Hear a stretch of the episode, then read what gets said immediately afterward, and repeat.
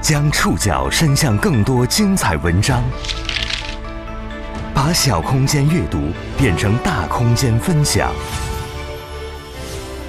宋宇选读，讲述现实世界里的真实故事，把小空间阅读变成大空间分享。欢迎各位收听今天的宋宇选读。今天为大家选读的文章综合了新华每日电讯、界面新闻、新民周刊、新京报的内容，将和大家一起了解。谁来做自闭症患者的守护者？我们是天上的星星，我们在孤单的旅行。四月二号，第十四个世界自闭症关注日。自闭症又叫做孤独症，目前我国自闭症患者数量超一千万，自闭症儿童超两百万。过去这些年。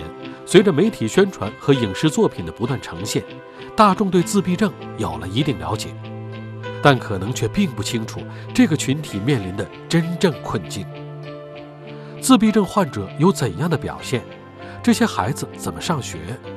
他们能生活自理吗？又怎么就业呢？他们的父母终会老去，没人照顾后，他们又该怎么办？宋宇选读，今天为你讲述谁来做自闭症患者的守护者。又到了一年一度的世界自闭症关注日，今年的主题是共同努力关注与消除自闭症人士教育与就业障碍。我相信正在听节目的朋友应该都听过自闭症这个病名。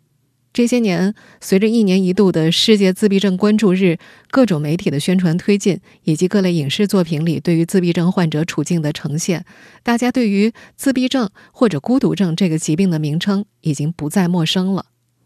自闭症又叫做孤独症，甚至有一小部分人对于自闭症的核心症状的表现呢，也逐渐有了一定的认识。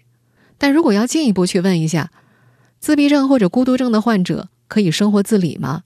他们如何接受教育？能不能有一份工作？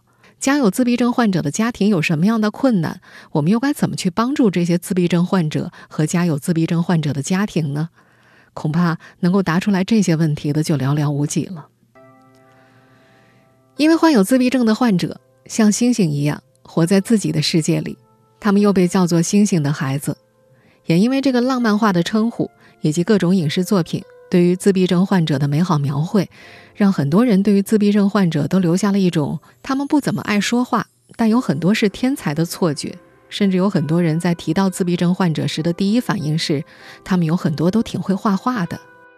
但实际上，大多数患有孤独症自闭症的孩子并不是天才。有些孤独症儿童看上去和平常孩子是一样活蹦乱跳的，却常常听不懂他人的话，让亲人无尽困扰。我国第二次全国残疾人抽样调查明确把自闭症列为精神残疾，医学名称叫做自闭症谱系障碍。调查显示，二零一六年的时候，我国有自闭症谱系障碍人群一千万，总体患病率在百分之一左右。这一千万人当中，零到十四岁的患儿超过两百万，而且这个数据呢，正在以每年百分之十的速度增长。自闭症谱系障碍已经成为儿童精神疾病当中最主要的一种。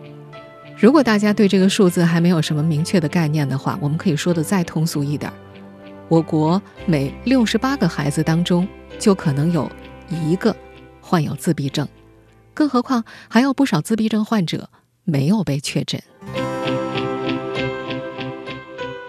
长期以来，在舆论空间内呈现的自闭症患者形象，往往会走两个极端。在很多讲述中，他们或许是某一方面的天才，或许有严重智力障碍，但这并不是这个群体的全貌。宋宇选读继续播出：谁来做自闭症患者的守护者？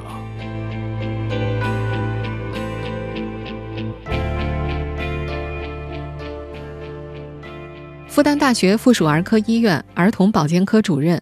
儿童孤独症防治专家、主任医师徐秀教授在接受《新民周刊》采访时提到，不少媒体传播呢，总倾向于把自闭症的两个极端的故事讲给大家听，所以在很多人眼里，孤独症或者自闭症儿童特别擅长某一方面的技能，或者有非常严重的智力障碍，但是无论哪个极端，都不是这个群体的全貌。这种疾病是一种神经发育障碍性疾病，患者存在社会交往和沟通障碍，缺乏这方面的意愿和动机。常见的就是孩子在婴幼儿时期回避父母的眼光，不主动寻求妈妈的抱抱，对父母不产生依恋。自闭症不能和不会说话画上等号。有一部分患者乍看上去说话没什么问题，但是能够开口讲话不等于能够正常沟通。你会发现他们似乎是无法交流的。徐秀举了个例子：一个患有自闭症的孩子可能在室外使劲儿的跑，使劲儿的嚷，大人不断的喊“你别跑了，别跑了”，但他还是照旧洗脑。其中的问题可能是这个孩子没法理解“别跑”的意思，他只能听得懂末尾的那个“跑”字。以为大人是鼓励他继续动，而这个时候换个说法跟他讲停，说不定这个孩子就明白了。这些孩子对于世界的感受和常人不同，比方在一般人听起来很惬意，可以让人感到心情安宁的海浪声、微风声、雨点声，在有些有听觉异常的自闭症孩子听来，就可能像电闪雷鸣一样可怕。比如有父母把孩子带到海滩去玩，却发现孩子特别害怕要跑回去，又说不出理由，很可能会觉得这个孩子是故意捣乱或者精神有问题，其实是孩子真的被吓到了。在正常社交这一块儿，他们不是不为，而是不能。某一方面刻板重复的行为习惯，也是孤独症、自闭症的表现之一。这种习惯可能只是甩手这样的小癖好，也可能表现在某些数学、绘画等方面。后者确实可能会表现出一些能力优异的特征，但是真正的天才永远只是少数。徐秀还说，婴幼儿的知识、技能和情感主要是在和他人交往沟通的过程当中学习的。患有自闭症的孩子，因为社交障碍。如果一直没有得到有效的治疗，那么他们的年龄越大，智力发展水平和普通孩子的差距就会越大，最后就可能会导致严重的智力残疾。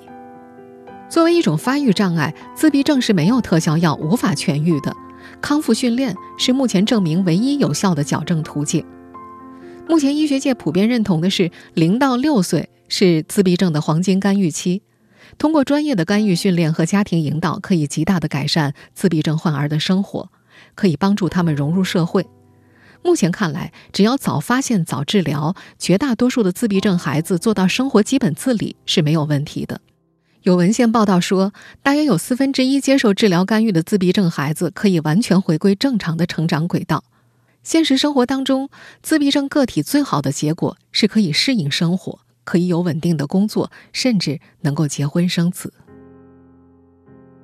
但问题的矛盾之处往往在于，一个自闭症患儿的家长并不能及时确认自己的孩子患有自闭症。他们可能是在幼儿园老师发现叫孩子的名字不答应的时候，才意识到自己孩子和其他孩子不一样。而等到家长带着孩子开始辗转求医，遇到的第一个问题，又可能是诊断不明确。我国零到十八岁的人口有三亿人，但所对应的儿童精神科医生却不足五百人。等到孩子的父母们带着孩子去北京、上海等大城市就诊的时候，孩子可能又大了一岁，或者又大了两岁。零到六岁的时间窗口珍贵的转瞬即逝，以至于错过这个干预窗口的自闭症患儿家长，都会不可避免地产生自责情绪。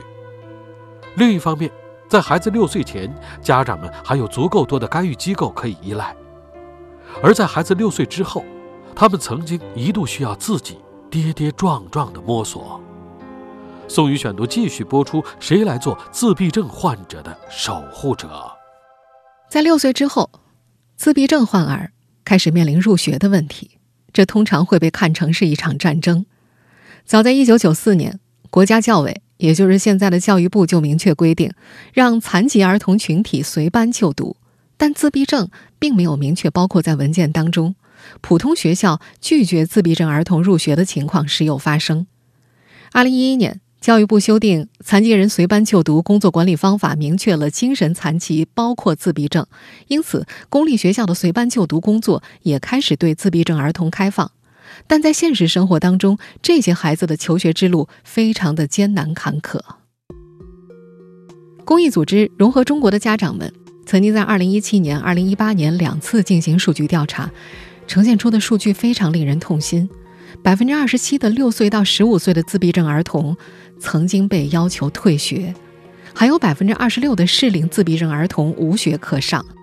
普通中小学缺乏实用教材，更缺乏专业的教师和专门的教学资源。对于随班就读的那些自闭症学生来说，他们根本就得不到针对性的训练。有的孩子的确成功入学了，可是家长却经常接到老师的投诉电话；还有的辗转多地求学，更有一些只能父母一方辞职照料孩子。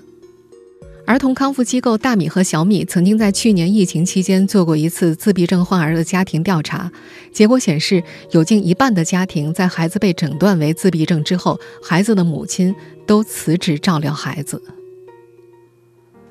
由于很长一段时间儿童康复资源的匮乏，自闭症患儿的家长不得不承担起自建康复机构的责任。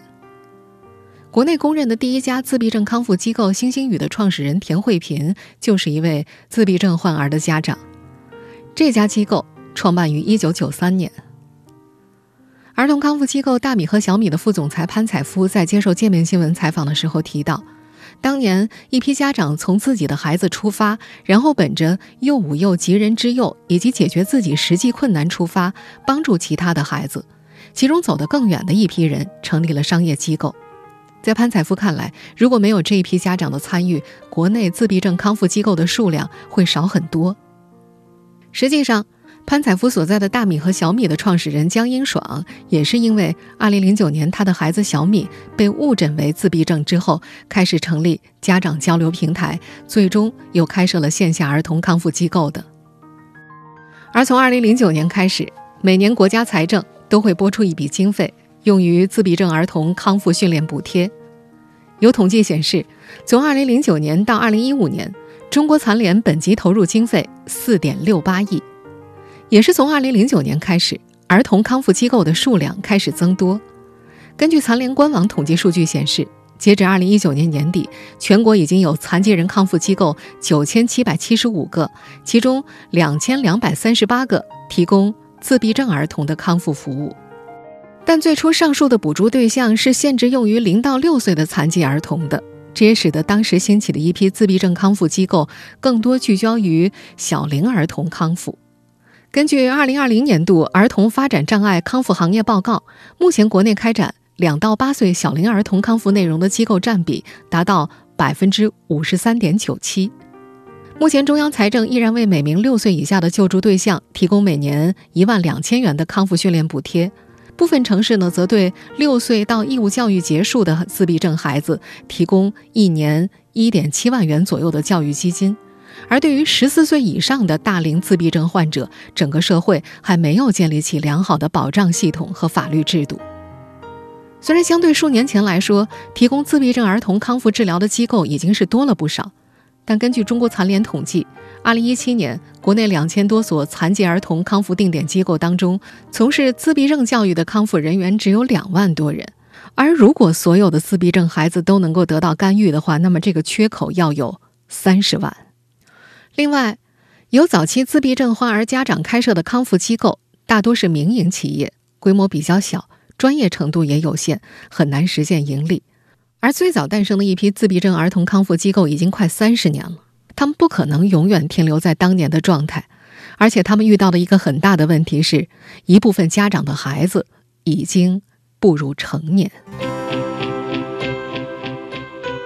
星星的孩子不可能永远是孩子，当曾经的自闭症患儿在磕磕绊绊中逐渐成年，即使没有其他疾病雪上加霜。单凭他们自己的力量，很难顺利与社会衔接。而与此同时，他们的父母正逐渐老去。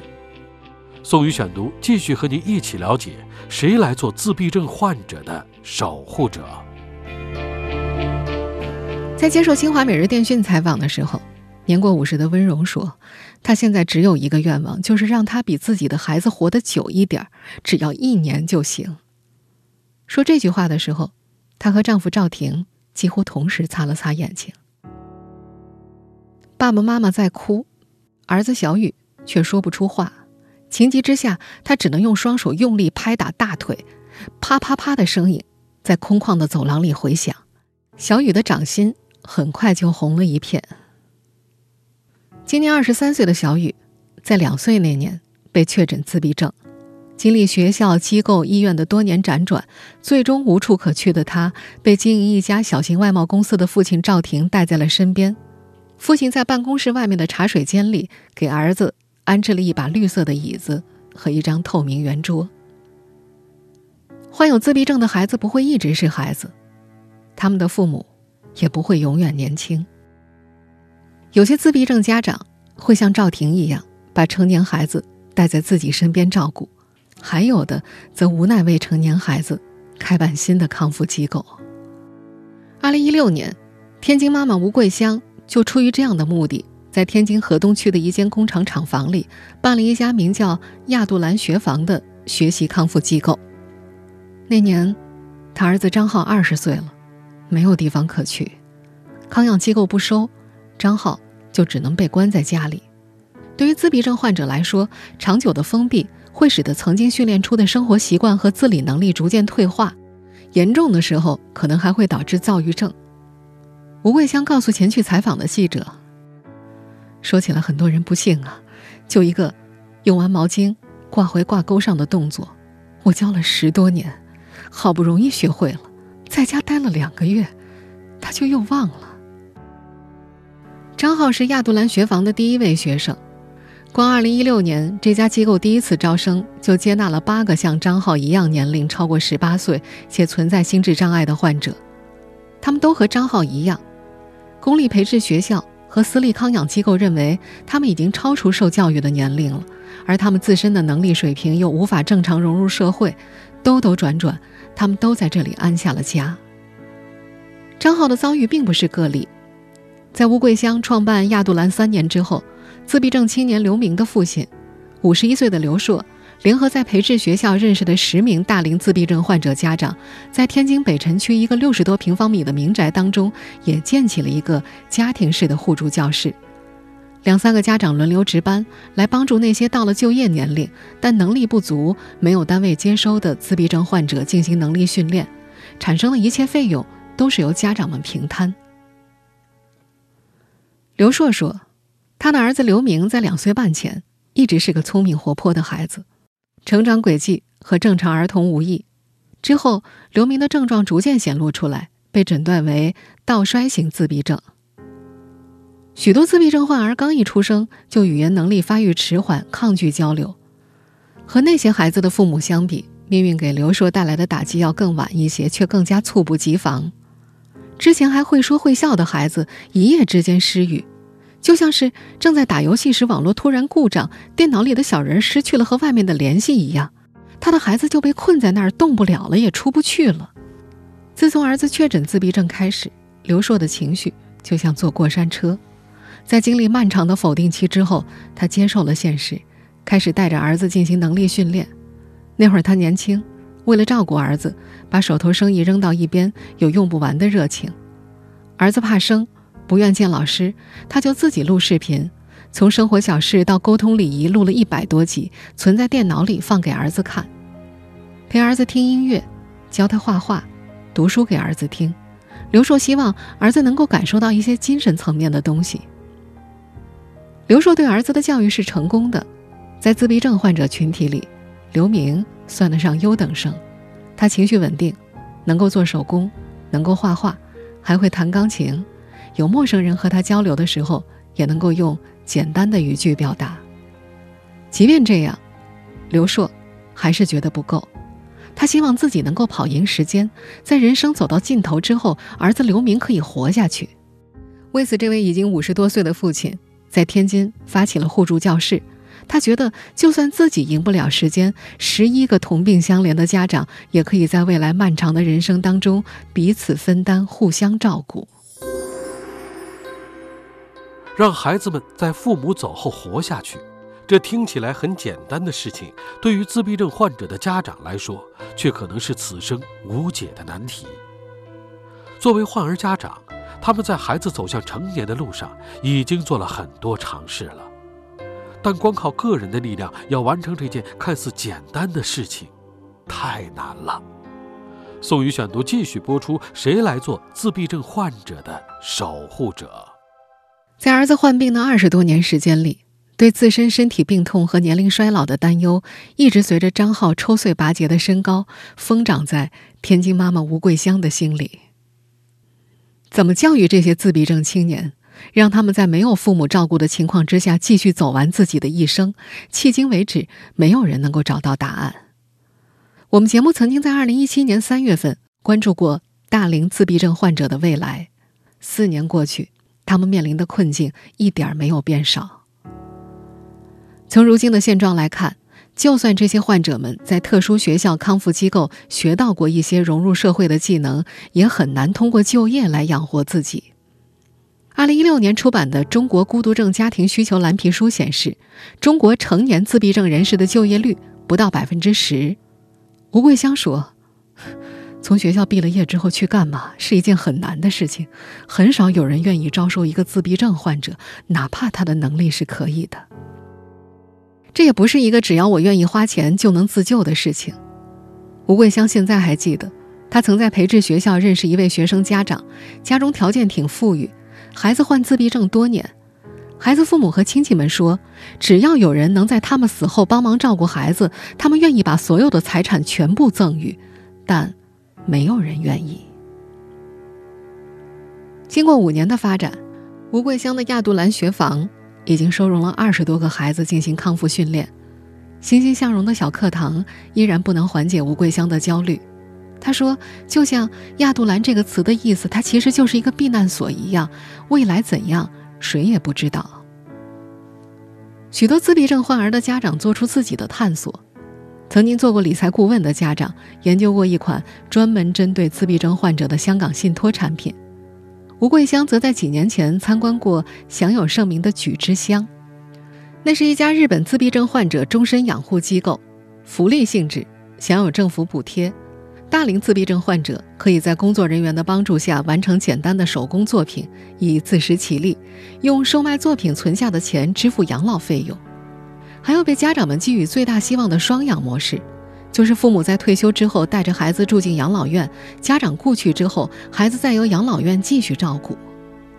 每一条路都寄托着家长们无尽的期待，但目前最大的困难是，针对大龄自闭症患者的托养照护问题，目前还没有适应性强、复制率高的具体途径。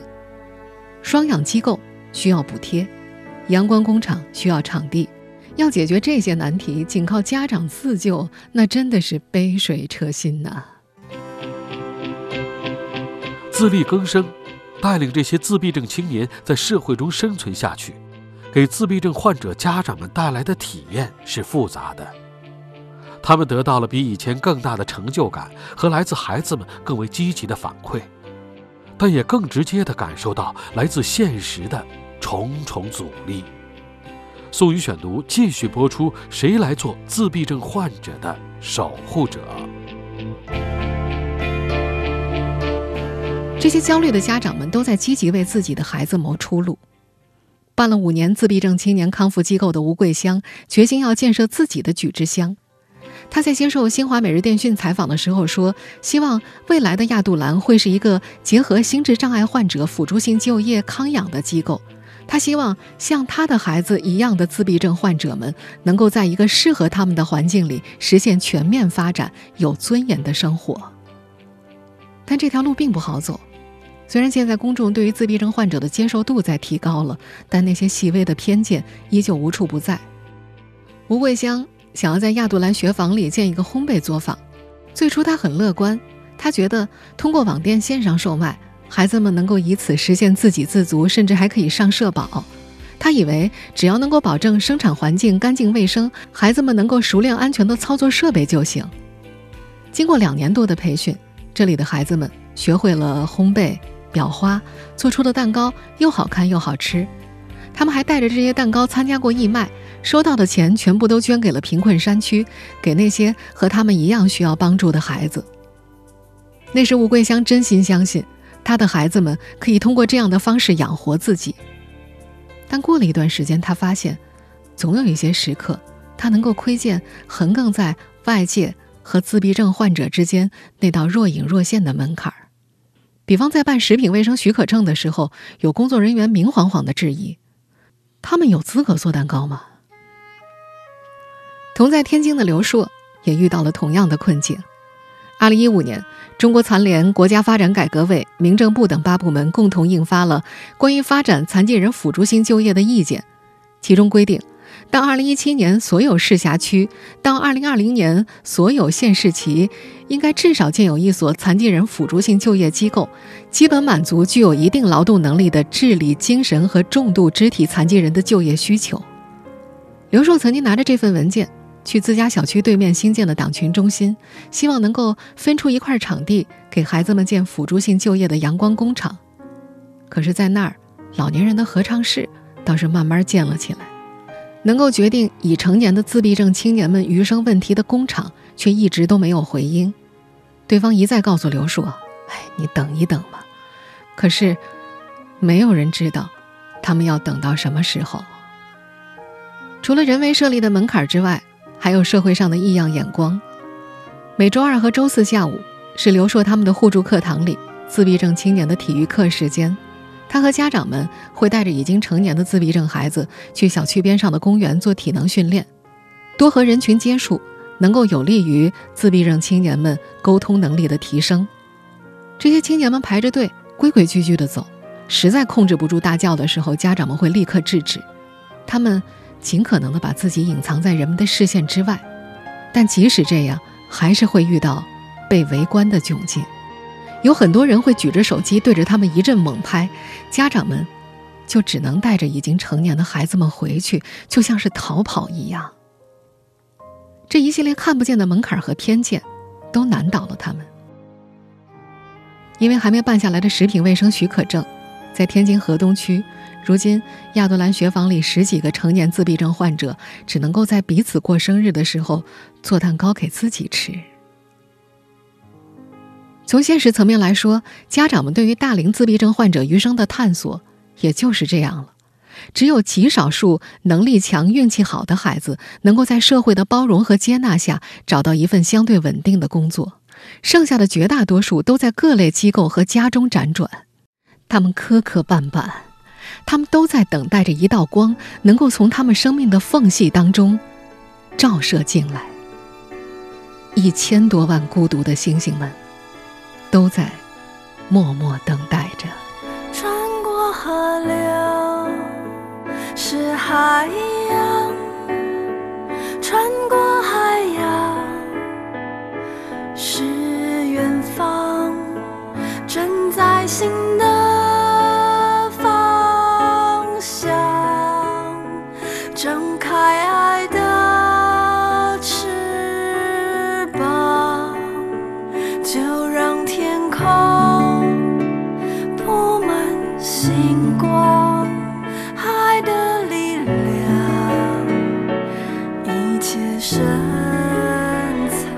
我是宋宇，感谢各位的收听。本期节目综合了新华每日电讯、界面新闻、新民周刊、新京报的内容。收听节目复播，您可以关注本节目的同名微信公众号“宋宇选读”。清明假期三天，宋宇选读的网络更新照例停更三天。FM 一零六点九的广播节目会播出往期精品复播。我们节后再见。